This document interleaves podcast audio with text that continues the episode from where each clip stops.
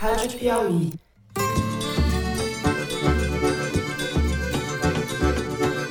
Olá, sejam muito bem-vindos ao Foro de Teresina, o podcast de política da revista Piauí. Começou agora, já de novo, né? Agora, pesquisa de hoje. Lula tem 51% no segundo turno e Bolsonaro 43%. Começou.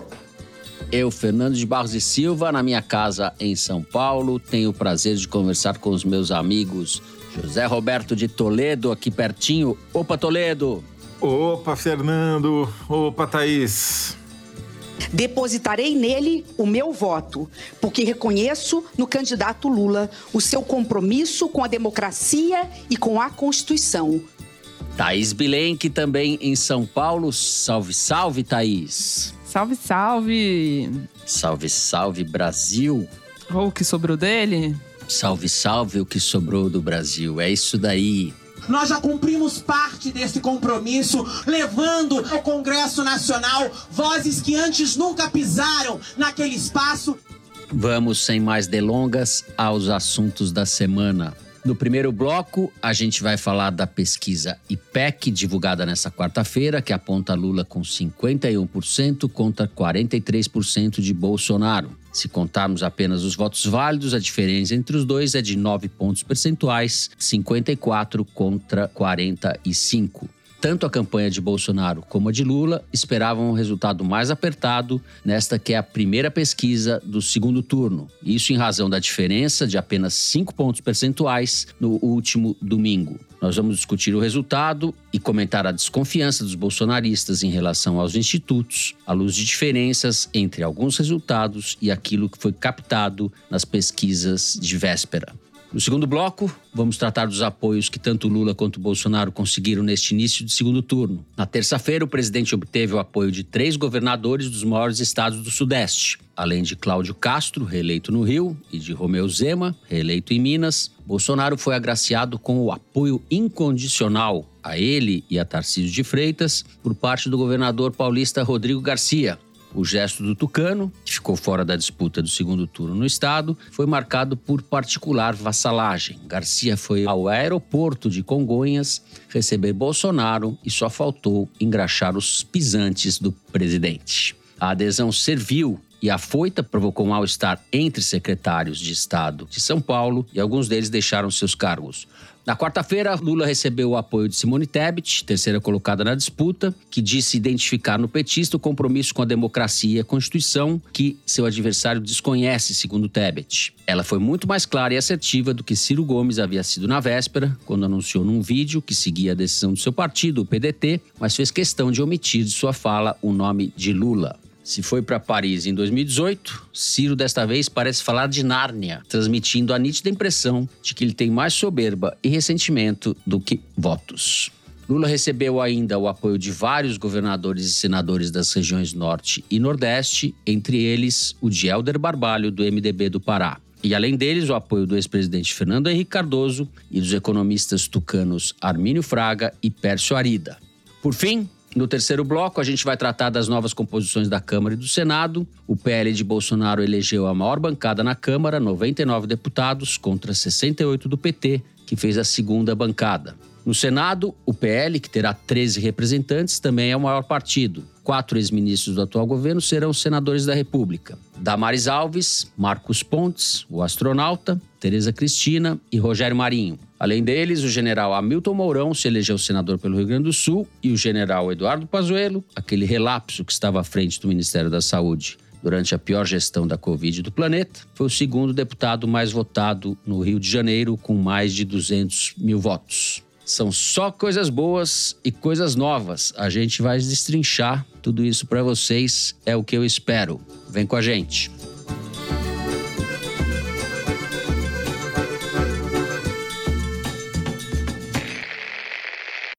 Muito bem. Zé, vou começar com você. Vamos tratar um pouco dessa pesquisa do IPEC. Eu acho que seria interessante, além do resultado geral, dessa diferença de nove pontos percentuais, se a gente considerar os votos válidos, analisar a pesquisa por dentro e o que ela representa nesse momento.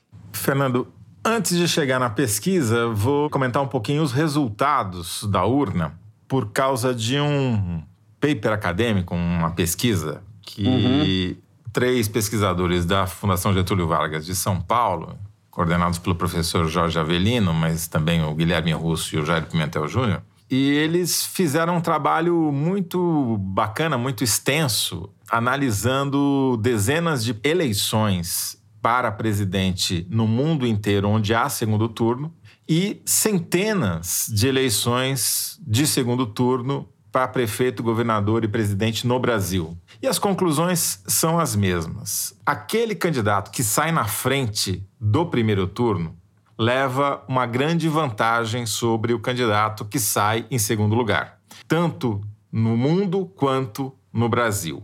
A vantagem, o tamanho do favoritismo depende de duas variáveis. Uma, a distância que separa o primeiro do segundo colocado em pontos percentuais. Mas não é só isso. A segunda variável importante é a distância que falta para chegar à maioria absoluta, ou seja, de onde o líder parte, se ele parte de um patamar de 25, 30% dos votos válidos, ele tem muito menos favoritismo do que ele já parte de 40, 45%. Bom, né? no caso do Lula, 48,4%.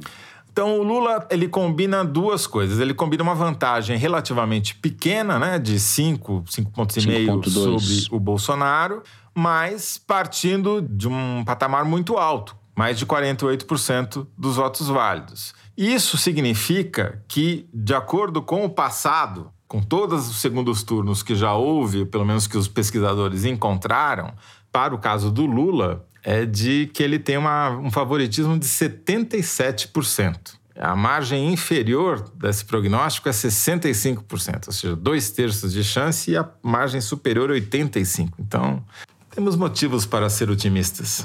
Dito isso, que eu acho que é importante para dar a dimensão da diferença que faz o cara sair na frente e sair tão perto, faltando menos de 2 milhões de votos para ter sido eleito no primeiro turno, vamos passar para a pesquisa. Pesquisa do IPEC. Como você disse, ela também a mim me surpreendeu a distância. Se a gente for fazer uma conta com casa decimal, que eu não costumo fazer, mas nesse caso eu acho que é necessário, em votos válidos dá 54,5 a 45,5. Portanto, daí os nove pontos, né? Pra vocês terem uma ideia, o Bolsonaro deu muito azar nessa pesquisa, porque se ele tivesse tido uma resposta a mais no questionário dizendo que iam votar nele, ele teria arredondado para cima e não para baixo. Mas vamos ficar então com essa distância de nove pontos. Essa distância de nove pontos, a meu ver, é um pouco enganadora. Porque se a gente olha primeiro os extratos da pesquisa, a gente vê que o país está extremamente dividido. O Lula e o Bolsonaro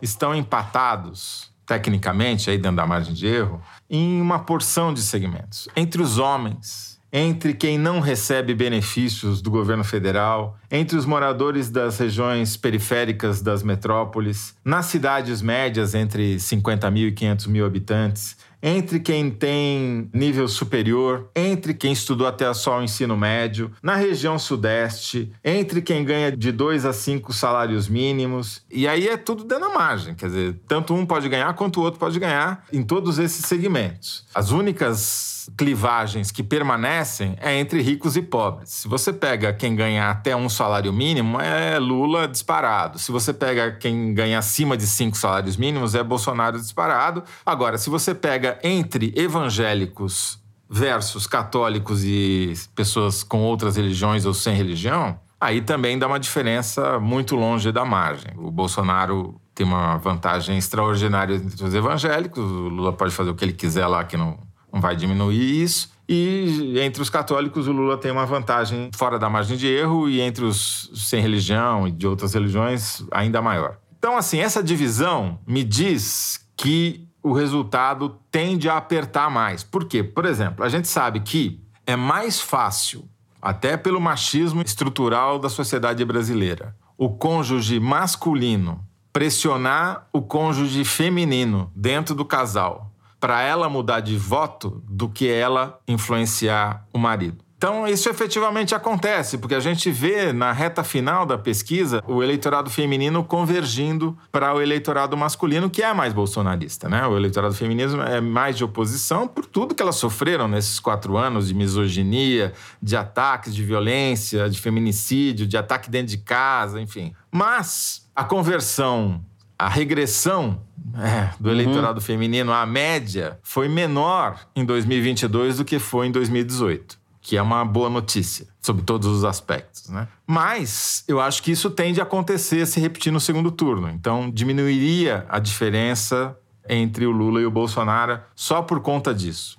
Mas não é só isso. A gente viu que houve um crescimento do Bolsonaro nas cidades pequenas do norte e nordeste, em comparação a 2018. Ele foi melhor em 3.300 municípios. E isso tem relação provavelmente com o Auxílio Brasil, basicamente. Né? Segundo né? o pesquisador Fernando Meirelles do Sebrap, sim, porque existe uma correlação forte entre o valor médio per capita pago pelo governo federal em cada município e o ganho do Bolsonaro nesses municípios, o quanto ele cresceu nesses municípios. Então, tem mais um mês de benefício, tem mais um mês de crédito consignado. A gente pega, analisa os dados da Palver, aquela plataforma que monitora 15 mil grupos de WhatsApp para o Tribunal Superior Eleitoral, e lá você vê que o tema empréstimo consignado cresceu muito durante a eleição e continua crescendo. As pessoas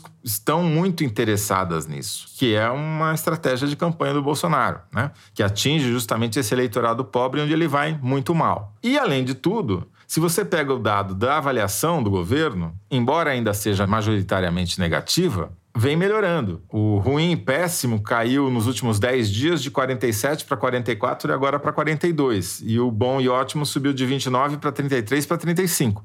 E, além de tudo isso, ainda tem 8% de eleitores que admitem mudar o voto, o que já seria suficiente para até virar a eleição, é, porque não no segundo turno. Mas o que eu quero dizer é que existe espaço para o Bolsonaro encostar mais no Lula. Eu não acho que seja suficiente para inverter o resultado, mas eu acho que vai ser uma eleição mais apertada do que esse primeiro retrato da campanha de segundo turno está mostrando. Perfeito. Thaís. Eu quero contar um caso síntese que ilumina, talvez, esses dados, né?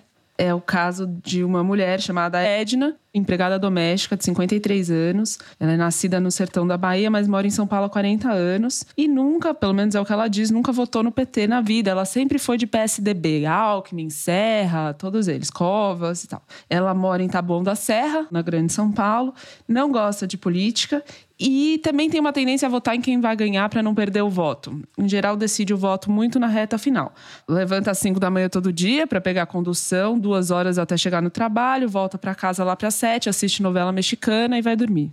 Ela é evangélica da Assembleia de Deus, cuidou das três filhas sozinha, sem o pai. E a mais nova, hoje tem 32 anos, é professora, ia votar no Lula. As outras duas têm 35 e 37, iam votar no Ciro. E aí chegamos na semana passada. Na semana passada, elas todas decidiram assistir ao debate da Globo e aos programas do Ratinho com cada um dos candidatos. E aí estavam, até o debate da Globo, decididas aí de Ciro, menos a mais nova que ia de Lula. Depois do debate, a Edna ficou indignada com o padre Kelman, achou um desrespeito, cogitou votar no Lula. As duas filhas mais velhas falaram que ele ia fechar igrejas. Ela que já não estava muito estimulada, também não fez grande esforço para manter a posição. E a mais nova, de 32 anos, foi convencida pelo marido a votar no Bolsonaro. Resultado: todas elas votaram no Bolsonaro, menos a Edna, que fez uma bela macarronada no domingo e passou o dia inteiro sentada no sofá em casa, feliz da vida, porque não teve que pegar condução para ir até o centro da cidade, como ela faz todos os outros dias. Não foi votar? Não votou. A Edna é a mãe. A Edna é a mãe, que é a mulher síntese que a campanha do Lula estava tentando fazer sair do sofá no domingo para ir votar, porque ela é evangélica, na faixa de quem ganha dois a cinco salários mínimos, não é das mais novas, ela tem mais de 50 anos, porque as mais novas são mais conquistáveis e é para eles que a campanha do Bolsonaro e do Tarcísio está mirando, e mora numa cidade que é Taboão da Serra, onde 53% do eleitorado votou no Lula e 34 no Bolsonaro. E era essa campanha para comparecimento que a campanha do Lula tentou fazer e não conseguiu no caso dela. Por que, que talvez ela não tenha tido a motivação que ela precisasse? Primeiro, a questão da igreja, né? Esse fake news que o Lula vai fechar a igreja, movimento ao qual o Lula respondeu falando que ele não vai fechar a igreja, que ele é cristão, que ele nunca conversou com o diabo. Ao contrário deste apresentador, Lula nunca conversou com o diabo. Eu converso com o diabo quase todo dia. Eu acho Vamos que lá. foi fake news do Lula, porque o Lula já conversou com muitos diabos na- ao longo da vida dele, ou ele não seria o político que ele é.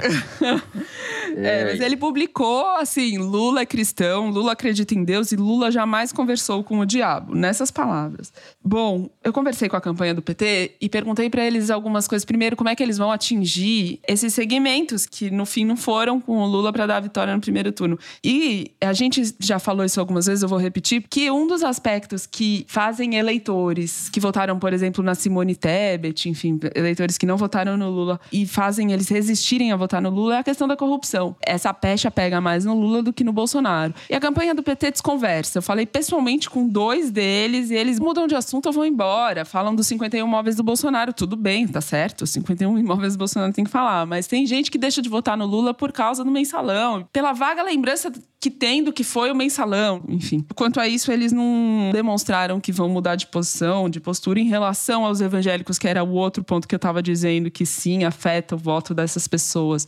Já tem uma mudança clara na campanha nesse segundo turno. E outra coisa que um coordenador da campanha me disse é que eles precisam acessar mais essa classe média, que ganha de dois a cinco salários mínimos, muito empreendedora. Então, eles estão lançando alguns programas, propostas para essa turma, tipo linha de crédito dos grandes bancos públicos, atualização da tabela de imposto de renda. E, só para concluir, enquanto Lula foi fazer essa mudança no discurso dele sobre religião, o segundo turno estreou com uma guerra nada santa, suja, né, de acusação de que o Bolsonaro tem pacto com o demônio porque foi a uma loja maçônica. E o Janones, em frente ao Templo do Salomão, dizendo: olha, eu sou evangélico, isso não dá. Da outra parte também, né? Tanto que o Lula teve que fazer essa resposta oficial, dizendo que não tinha pacto com o diabo, porque isso corre solto, todos esses preconceitos É, religiosos. e a energia que se dedicou a isso é um indício de que essas coisas realmente pesam muito, pelo menos para uma fatia grande do eleitorado. Que assim, tem um tipo de eleitor que não tende a votar no Lula, detesta o Bolsonaro. Então, para votar no Lula, ela precisa de um empurrão. E dependendo de quem é e do que acredita, esse empurrão pode ser algo, um aceno religioso, esse empurrão pode ser uma linha de crédito, esse empurrão pode ser uma, por exemplo, a questão de chamar o Lula de presidiário. Isso incomodou a Edna, incomoda alguns, porque acham que o Bolsonaro fica desrespeitando, o Bolsonaro não tem uma postura presidencial e tal. O que um marqueteiro me disse é que, assim, o Bolsonaro também foi preso quando estava no exército por tentativa de rebelião. O Lula tem que sair da defensiva e falar: presidiário você que ficou preso dentro do exército, tal. E o Bolsonaro que se vire para se explicar que prisão foi essa e tal. É sair um pouco da defensiva e ser um pouco mais proativo para aquele eleitor que não quer votar no Lula, mas não quer mesmo votar no Bolsonaro, ter algum conforto para fazer isso. Bom, eu mencionei na abertura a desconfiança dos bolsonaristas em relação às pesquisas e à campanha que o bolsonarismo e o próprio governo vem fazendo para desacreditar as pesquisas.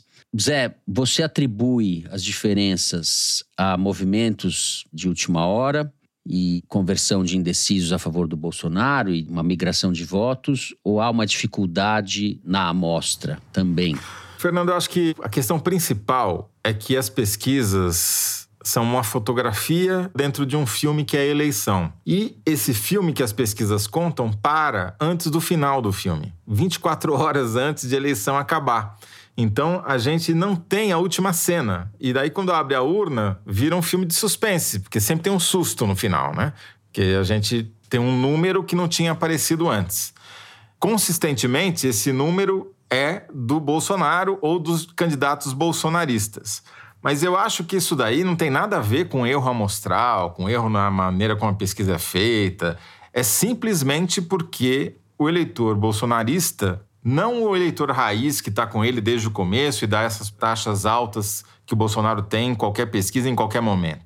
Mas essa franja que acaba migrando para o Bolsonaro e para os seus candidatos, toma uma decisão final realmente do voto dela nas últimas 24 horas, depois que as pesquisas já acabaram, já foram feitas e divulgadas. Então, é essa cena que a Thaís já descreveu e que se repete. É o cara que vai no culto, e o pastor fala para votar no Bolsonaro e nos candidatos dele, é o cara que recebe dezenas de mensagens de WhatsApp. E a gente sabe que quase 60% dos brasileiros recebem notícias principalmente pelo WhatsApp, não tem nenhum meio de comunicação que uhum. informe, entre aspas, mais o brasileiro do que o WhatsApp. E ele confia mais nas notícias que ele recebe pelo WhatsApp, porque recebe de amigos, de conhecidos, de familiares, do grupo da igreja, do que da própria imprensa. Então, essa reta final, esse último quilômetro, ele é absolutamente determinante. E o bolsonarismo é muito mais competente para fazer essa influência no último minuto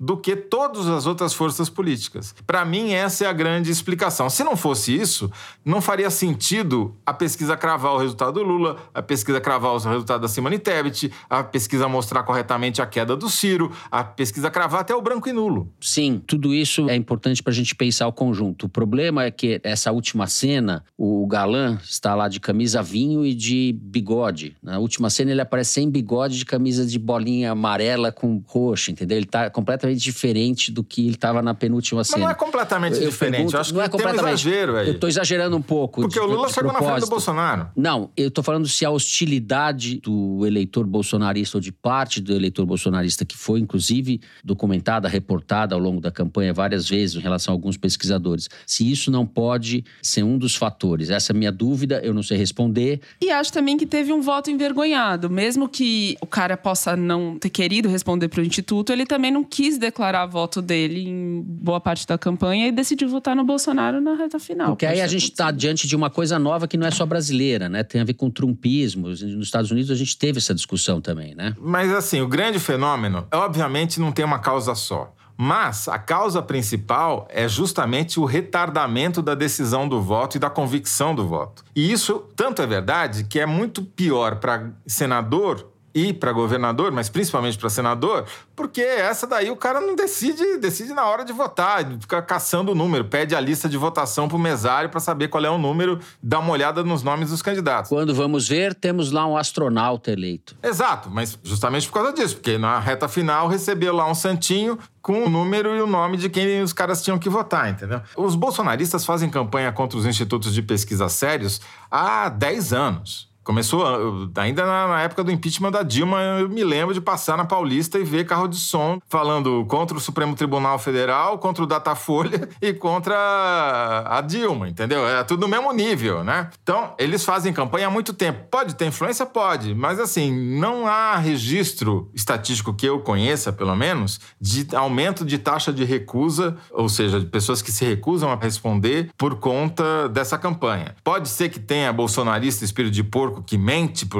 Pode ser, mas eu acho que isso daí é marginal diante desse fenômeno que é global, não é só brasileiro, de demorar cada vez mais para escolher o seu candidato. Nós vamos encerrar o primeiro bloco do programa por aqui. No próximo, a gente vai falar das alianças, adesões e estratégias desenhadas pelas candidaturas. A gente já volta.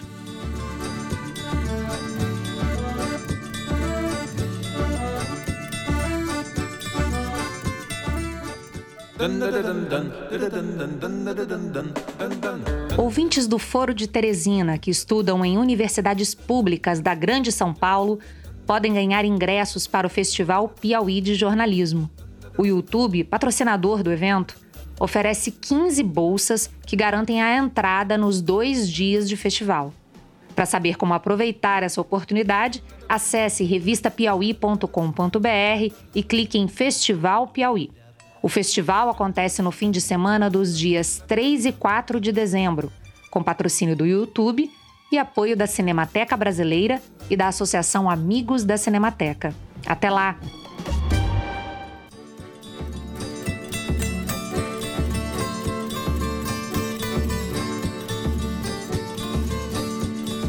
Muito bem. Thais Bilenque, Na terça-feira, o Bolsonaro deu uma demonstração de força, tendo apoio aí dos três governadores. O Zema em Minas e o Cláudio Castro no Rio já estavam contabilizados, né? Isso era previsível. O que chamou atenção foi a adesão afoita do Rodrigo Garcia tanto ao Bolsonaro como ao Tarcísio.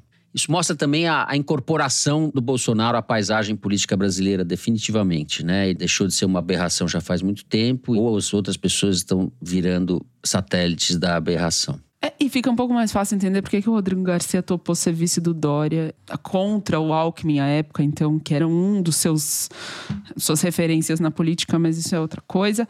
Eu queria é, falar um pouco como que o establishment, o status quo de São Paulo, está tentando engolir o Tarcísio já com a perspectiva dele ganhar, ou será engolido, né? Essa máquina tão gigante que é do governo de São Paulo. O Tarcísio de Freitas primeiro contratou o Márcio White, que foi secretário de comunicação do Alckmin, conhece a máquina perfeitamente. Depois, o Duarte Nogueira, prefeito de Ribeirão Preto do PSDB, declara apoio para o Tarcísio. O Tarcísio recusa, fala que não faz sentido receber apoio do PSDB, porque ele pregou mudança o tempo inteiro. E isso, essa resposta inicial do Tarcísio se deve ao Kassab, ao Gilberto Kassab, que apoiou o Tarcísio lá atrás, indicou o candidato a vice e não queria a aproximação do Rodrigo porque ele tem questões com o Rodrigo e disputas com parte do PSDB em São Paulo e dificultou essa aliança com o Rodrigo Garcia, mas obviamente a coisa evoluiu, então o Duarte Nogueira manteve o apoio, depois outro prefeito do PSDB em São Paulo, o Orlando Morando de São Bernardo do Campo, reduto do Lula, importante cidade no Grande ABC PSC também declara apoio. Enfim, aí o PSDB vai se dividindo ainda mais entre aqueles que vão apoiar o Tarcísio e aqueles que vão apoiar não o Haddad, né? Porque o apoio ao Haddad está bem tímido, mas ao Lula. A começar pelo Fernando Henrique Cardoso e todos aqueles outros nomes referenciais do PSDB que você já citou na abertura, que apoiam o Lula na sequência do apoio do Rodrigo Garcia. E o Serra que faz a síntese dialética. O Serra que também foi um padrinho do Kassab lá atrás, lançou ele, uhum. era vice dele, lançou ele à prefeitura de São Paulo. Então apoia o Tarcísio em São Paulo, num se elegeu deputado federal, não conseguiu voto para isso, apoia o Lula no plano nacional, apoia o Tarcísio no plano estadual. O Serra, para mim, é a síntese desse apoio tucano, né? É uma entrevista de emprego, na verdade. Tanto o Rodrigo Garcia, que vai ficar desempregado a partir do dia 1 de janeiro, quanto o José Serra, que idem, vai ficar desempregado, porque pede a cadeira no Senado e não conseguiu se reeleger deputado federal, é uma entrevista de emprego. No caso do Serra, mais explícita, porque ele está pedindo emprego ou no governo federal para o Lula ou para o Tarcísio de Freitas no governo estadual, né? Uma coisa realmente fechou todas as possibilidades. Esse é negócio do PSDB, essa adesão do PSDB é tão vergonhosa, é tão vergonhosa, que eles conseguiram, o Rodrigo Garcia conseguiu um fato inédito. Ele conseguiu um editorial do Estadão contra o PSDB. Eu nunca tinha visto isso antes. Olha os termos, ele chamou de. Como é que é aqui, ó? O vergonhoso apoio incondicional passará a história como um epitáfio infame. Ou seja, tá decretando a morte do PSDB. Epitáfio infame, esse aí eu queria ter escrito.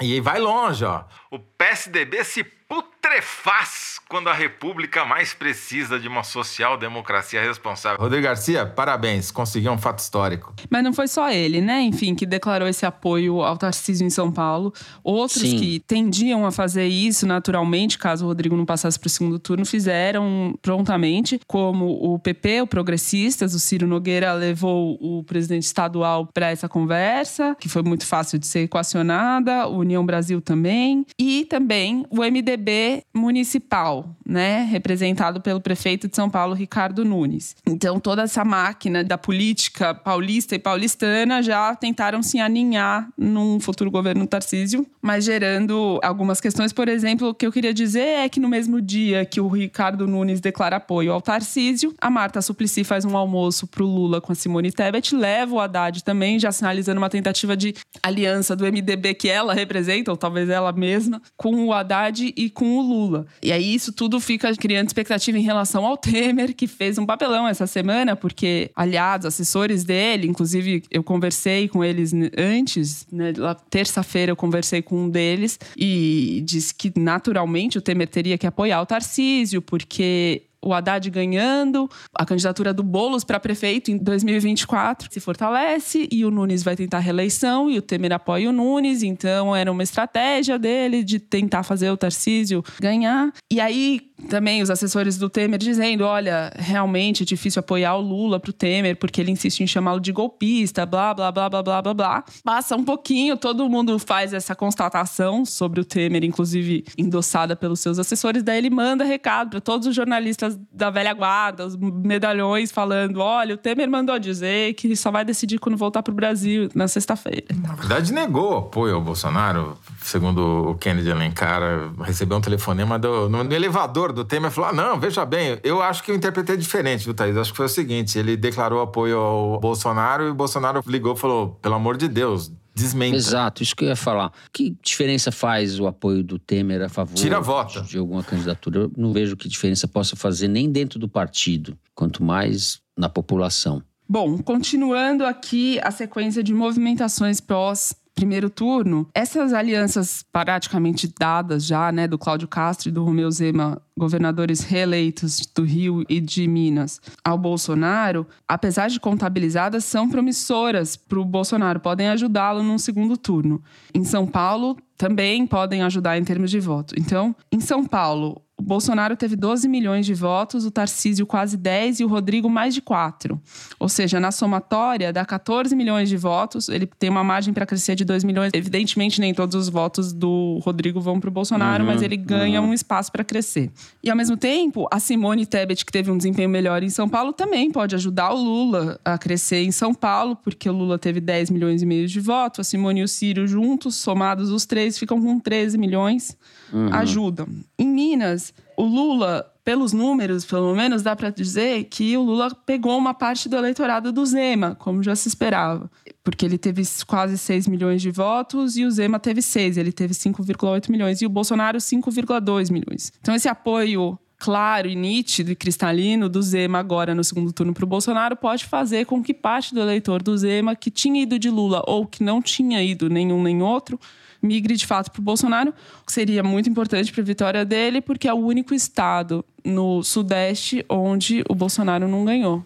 Eu acho isso muito improvável, Thaís. Eu acho mais provável o Lula influenciar o eleitor do Zema do que o Zema influenciar o eleitor do Lula. E não sou eu que digo isso, é o Zema. Porque se o Zema acreditasse que ele tinha mais cacife que o Lula, ele teria feito campanha pro Bolsonaro no primeiro turno, que é quando interessava, né? E ele É. se escondeu, escondeu o Bolsonaro, por quê? Porque ele sabia que uma grande parte dos votos dele viria de eleitores do Lula.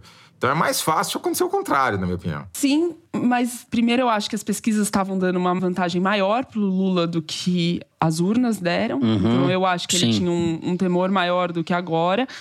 E acho que a vitória do Bolsonaro em Belo Horizonte tira um pouco a prudência também, que ele tinha maior quando estava ainda disputando, porque tem um eleitorado bastante antipetista em Belo Horizonte que percebe se continua bem ativo. Então, acho que o Bolsonaro pode capitalizar em cima disso ainda, mais do que já fez no primeiro É, turno. eu queria, pegando carona nisso que você está falando, valeria a pena uma reflexão sobre a direita comandando o sudeste do país, né? Porque muito provavelmente o Tarcísio vai ganhar. Se o Haddad ganhar, será uma surpresa. O Tarcísio é favorito. Tarcísio do Republicanos, Zema do Novo, Cláudio Castro do PL. São três governadores, não são de centro, não são, são três governadores de direita. Eu não me lembro de outra ocasião em que a gente teve uma, nos três maiores estados mais populosos do país, governadores tão alinhados com o bolsonarismo. Imagina se Bolsonaro ganha a eleição, mais esses três governadores. A gente está realmente diante de um quadro muito diferente, muito novo na política brasileira. Né? Eu estou dando a vitória do Tarcísio como muito provável e os outros dois já estão eleitos. Então, já é uma realidade, né? É. Agora, ainda falando da nacional, eu acho que, hum, apesar desse resultado mais favorável para o Bolsonaro, tem algumas margens aí de crescimento para o Lula. Por exemplo, no Rio Grande do Sul, e o próprio Lula falou isso ontem na quarta-feira, porque o desempenho do candidato do PT a governador do Rio Grande do Sul foi acima das expectativas. Ele não passou para o segundo turno, mas foi por pouco.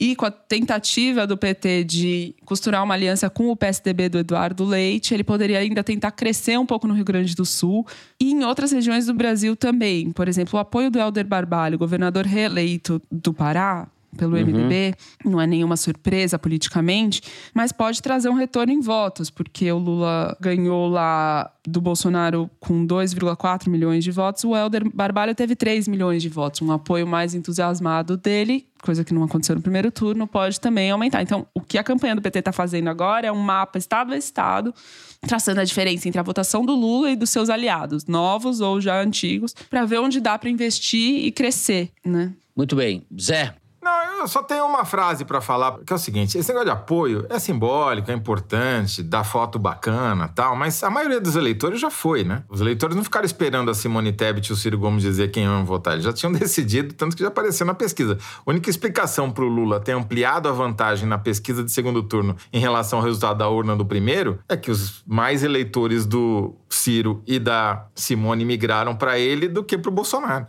Muito bem. Eu vou então encerrar o segundo bloco do programa por aqui. No próximo bloco a gente vai falar do Congresso, novo Congresso Nacional. É isso, vem com a gente.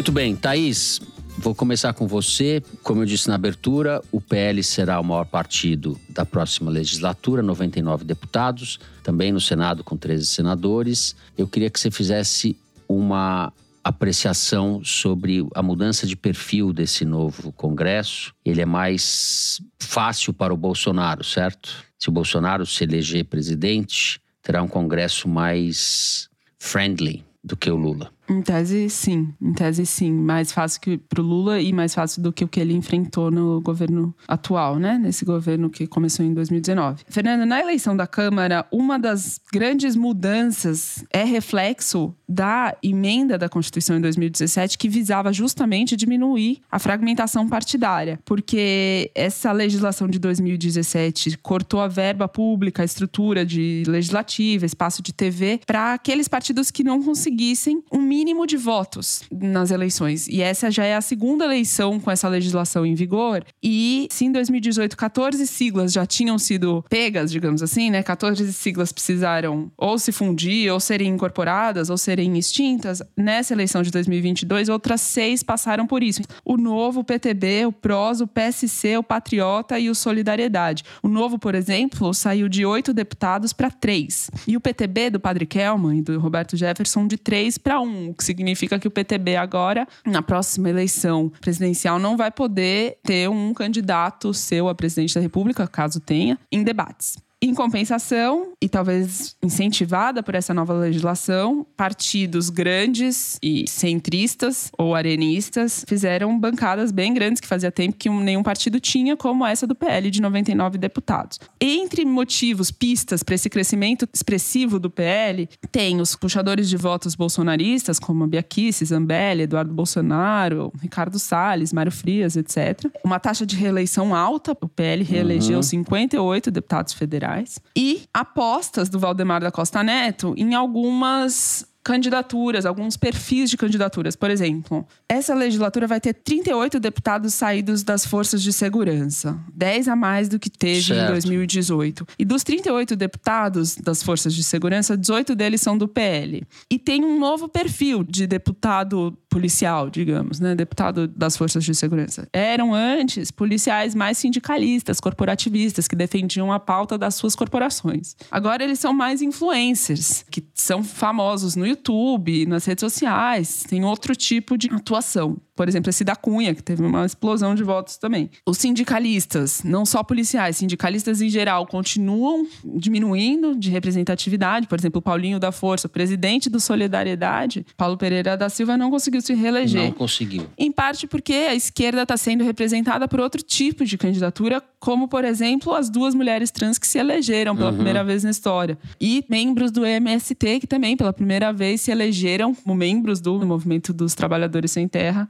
que, enfim, estão representando a esquerda de outra forma. O Guilherme Galvão Lopes, pesquisador da GV, da Fundação Getúlio Vargas, fez um levantamento preliminar que mostrou que vai ter menos evangélico nessa legislatura do que nas últimas legislaturas dos últimos 20 anos. Nas contas dele, não chegam a 65 os deputados que se colocam como evangélicos, que se declaram evangélicos, numa comparação com 84 deputados evangélicos eleitos em 2018. Mas, segundo o Galvão Lopes, isso não se trata de uma derrota dos evangélicos e sim uma vitória do bolsonarismo que conseguiu incorporar a agenda eleitoral de toda a sua gama de candidatos, pautas que antes eram mais restritas aos evangélicos, como combate ao aborto, ideologia de gênero, toda essa pauta de costumes. E o PL se posicionou bem em relação a isso. O primeiro partido com mais candidatos evangélicos eleitos é o Republicanos, que é um braço da Igreja Universal. E o segundo foi o PL, que elegeu 13 deputados evangélicos, boa parte deles da Assembleia de Deus.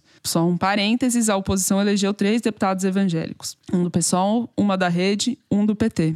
Bom, em resumo, a oposição ao Bolsonaro não cresceu nessa eleição, mas alguns segmentos sim. Por exemplo, as deputadas mulheres saíram de 77 para 91 deputadas, dos 513. Negros saíram de 123 eleitos em 2018 para 135 eleitos neste último domingo. Bom, Toledo, para arrematar o que a Thaís já mapeou. Quero destacar duas coisas apenas. A primeira é que é um congresso muito mais de direita do que o congresso que está encerrando a legislatura agora. Na Câmara dos Deputados, isso se traduz por uma fragilidade grande da bancada que vai apoiar o Lula incondicionalmente. Nas minhas contas, a coligação do Lula, mais já incluída aí a federação do PT, PCdoB, PV, tem apenas 132 deputados, lembrando que ele precisa de 40 deputados a mais do que isso para garantir que não sofrerá um impeachment. Isso, para mim, significa algumas coisas: que o Lula vai precisar buscar uma coligação muito mais ampla para governar do que teve para se eleger. Se ele, por exemplo, conseguir incorporar o PSDB e o Cidadania, o que não conseguirá fazer isso integralmente, porque vários deputados do PSDB já declararam apoio ao Bolsonaro, como o Carlão Sampaio, aqui de São Paulo. Mesmo assim, ele só chegaria a 150 deputados, faltam ainda 22 para chegar na minoria mínima, o que implica a absoluta necessidade do Lula de fazer um acordo com o MDB e com o PSD do Kassab. Não vai conseguir trazer na íntegra todas essas bancadas, mas mesmo assim, se conseguisse, teria 284 votos. O Bolsonaro já sai com os 99 do PL, do seu próprio partido, e se somar o Arenão, já vai para 279. Se pegar o MDB e o PSD, que são os partidos que podem tanto ir para um lado quanto para o outro, porque são basicamente fisiológicos, já vai para 363. Com 363, ele reforma a Constituição se ele quiser. Então, é um Congresso muito mais perigoso do que o atual, porque pode fazer coisas como, por exemplo, o Senado pode, por exemplo, agora empichar um ministro do Supremo. Isso, a meu ver, tem algumas implicações práticas. Será que os ministros do Supremo vão ter coragem de proibir o orçamento secreto até o final do ano, correndo o risco de sofrerem o impeachment no novo Senado ano que vem? Tenho certas dúvidas de que farão isso antes de o Lula assumir. Vão esperar, no mínimo, o resultado das urnas, óbvio, para tomar essa decisão. Se o Lula ganhar, talvez, quem sabe, diante de um compromisso do tamanho da aliança que o Lula conseguir formar no Congresso, enfim, ficou tudo mais complicado. Sobre reeleição, é um dado muito interessante. A taxa uhum. média de reeleição na Câmara esse ano foi de 57%, que é uma taxa acima da média histórica, extremamente mais alta do que na eleição passada, ou seja, mostrou que o perfil dessa eleição foi muito diferente do perfil de 2018. Certo. Não foi um perfil de renovação, tem muito menos novidade e muito mais do mesmo, né? E essa taxa foi desigual entre os partidos. Os partidos que ganharam, né, que cresceram, principalmente o PL e o PT, tiveram uma taxa de reeleição altíssima. O PL ele reelegeu 79% da sua bancada e o PT 77%. Já os partidos que encolheram, e aí eu destaco o Progressistas, que é o partido, ou PP, né, do uhum. Arthur Lira, do presidente da Câmara, ele encolheu, perdeu 11 cadeiras. Ele tem hoje 58, só elegeu 47, e a taxa de reeleição foi menos de metade, 45% apenas. Né? Agora, os partidos que foram dizimados mesmo foram o PSB, Partido Socialista Brasileiro, que caiu de 24 para 14, só reelegeu 29% da sua bancada. E o PSDB, que perdeu um terço da sua bancada, foi de 22 para 15, só reelegeu menos da metade, só 45%. E o Novo, que eu quero comentar, porque acho que é um caso especial, ele tinha oito deputados, só reelegeu três. De novo, não tem nada no novo, não tem nada de novo no novo. Ele não conseguiu eleger nenhum deputado que já não fosse deputado, e nenhum senador, e nenhum governador. Quer dizer, o novo deixou de fazer jus ao nome. O governador que ele tinha, ele manteve, mas não elegeu nenhum governador novo, tá certo? E é uma vergonha, porque ele elegeu uma deputada em São Paulo, um deputado no Rio Grande do Sul, e o terceiro não é em Minas, né? O Gilson Marques é de Santa Catarina. Então, o Novo elegeu um governador, mas que não tem nada a ver com o partido, porque eles podem fazer propaganda, que é do Novo, etc., mas esse governador conseguiu a proeza de não eleger nenhum deputado federal do seu partido no seu estado. Zero. Bolinha, entendeu? Então, assim, o que, que é a moral da história? Esses liberais de carteirinha, de discurso, são fagocitados pela direita, pela extrema-direita bolsonarista. Não tem espaço. Eles votam, puxam o saco do governo, votam com o governo, fazem de conta que fazem oposição, mas não fazem, e se prejudicam com isso. Então, acho que o Novo vai ter que passar por uma reformulação se quiser ter futuro. E eu prevejo também várias fusões aqui, no mínimo federações, porque tem muitos partidos que estão inviabilizados pelo tamanho. Então, Cidadania com três, Rede com dois, Novo com três, Prós com três, Solidariedade com quatro. Esses partidos vão ter que repensar a sua vida e fundir com outros partidos, né? Bom, já houve uma maior concentração partidária, né, em relação a... Sim, a... muito. Ainda tem partido demais, obviamente, mas concentrou como raras vezes aconteceu nas últimas eleições. O que é uma boa notícia, né? Porque essa dispersão partidária só aumenta o fisiologismo. Muito bem, já estamos com o tempo esgotado aqui. Eu vou encerrar o terceiro bloco do programa e depois do intervalo a gente vai para o momento Kinder Ovo. Vem com a gente.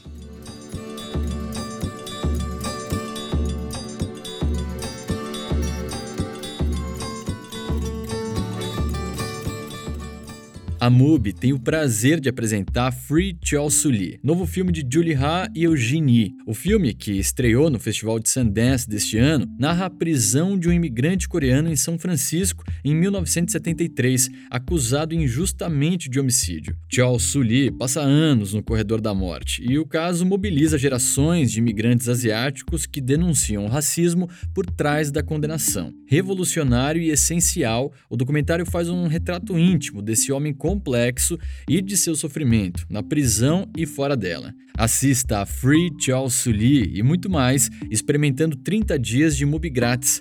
Visite mubi.com/foro. mubi.com/foro. Muito bem, chegou a hora de passar vexame. Vamos para o momento Kinder Ovo. Solta aí, Mari.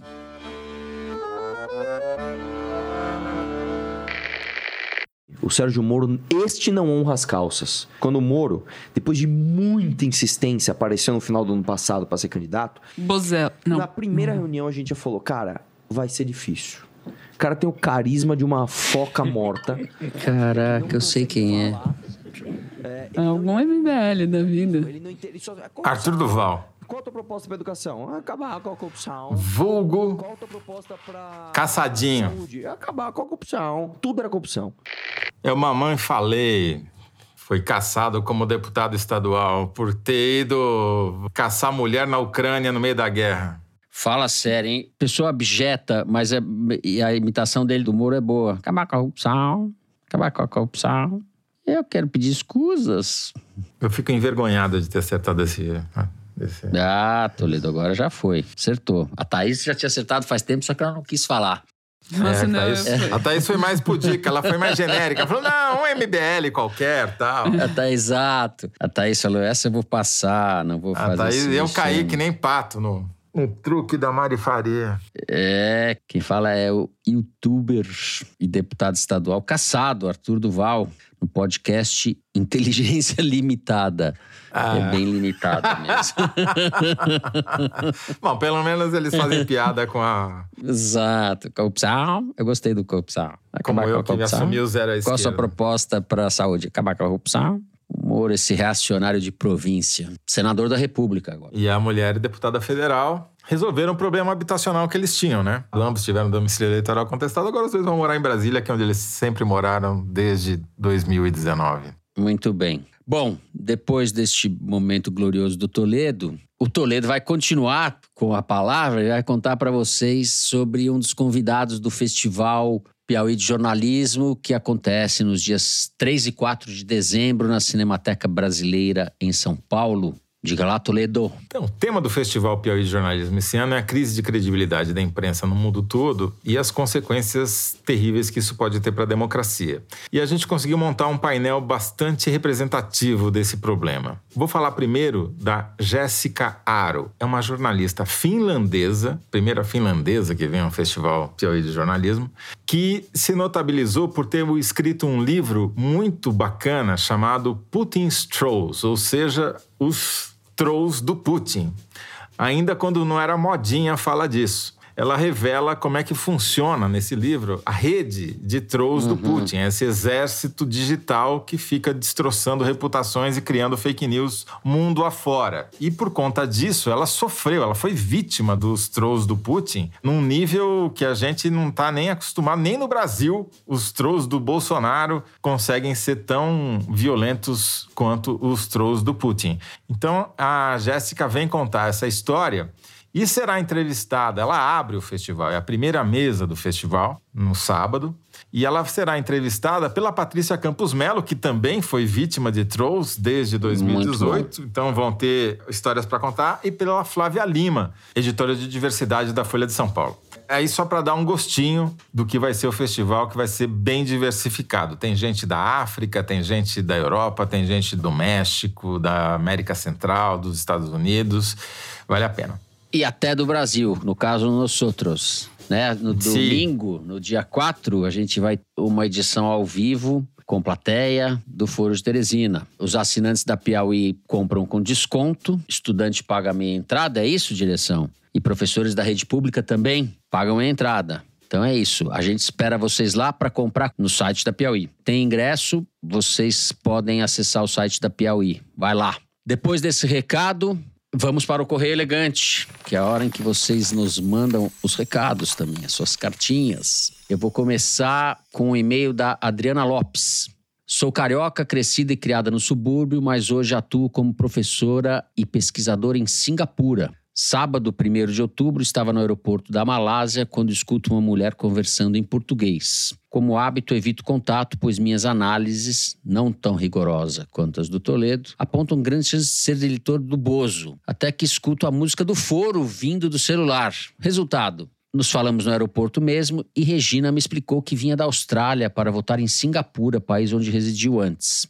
Mas no domingo, infelizmente, a encontrei chorosa na Embaixada Brasileira por não ter conseguido votar por um problema com a localidade do título. Gostaria então de pedir aos amigos do foro que enviem um beijo para a Regina. Espero encontrá-la no segundo turno com o comprovante de votação em mãos. E enviem também um beijo para o meu mozão Lia, pessoa que me apresentou o foro. Abraço dessa carioca perdida na Ásia. É a Adriana Lopes. Beijo para Adriana Lopes, beijo para a Lia e beijo para a Regina, que vai conseguir votar no segundo turno, Regina. Eu vou ler uma mensagem do Anderson, de Araraquara. Durante a graduação em História pela Federal do Rio de Janeiro, morei em duas diferentes comunidades da capital fluminense, cujas casas ficam todas muito próximas. Com isso, desenvolvi uma excelente audição e passei a conhecer todos os vizinhos pela voz, mesmo não sabendo qual a cara dessas pessoas. Pois isso vem me ajudando a acertar diversos Kinder Ovos, o que faz com que, eu acho, a grande nação de Matão fique na frente. Gostaria que vocês mandassem um abraço para o meu companheiro Igor, que muito em breve terá péssimos finais de semana, pois será obrigado a ouvir o foro comigo nas manhãs de sábado, quando juntarmos nossos trapos no mês que vem. Abraços a toda a equipe do foro. Viva o Anderson e seu treinamento auditivo.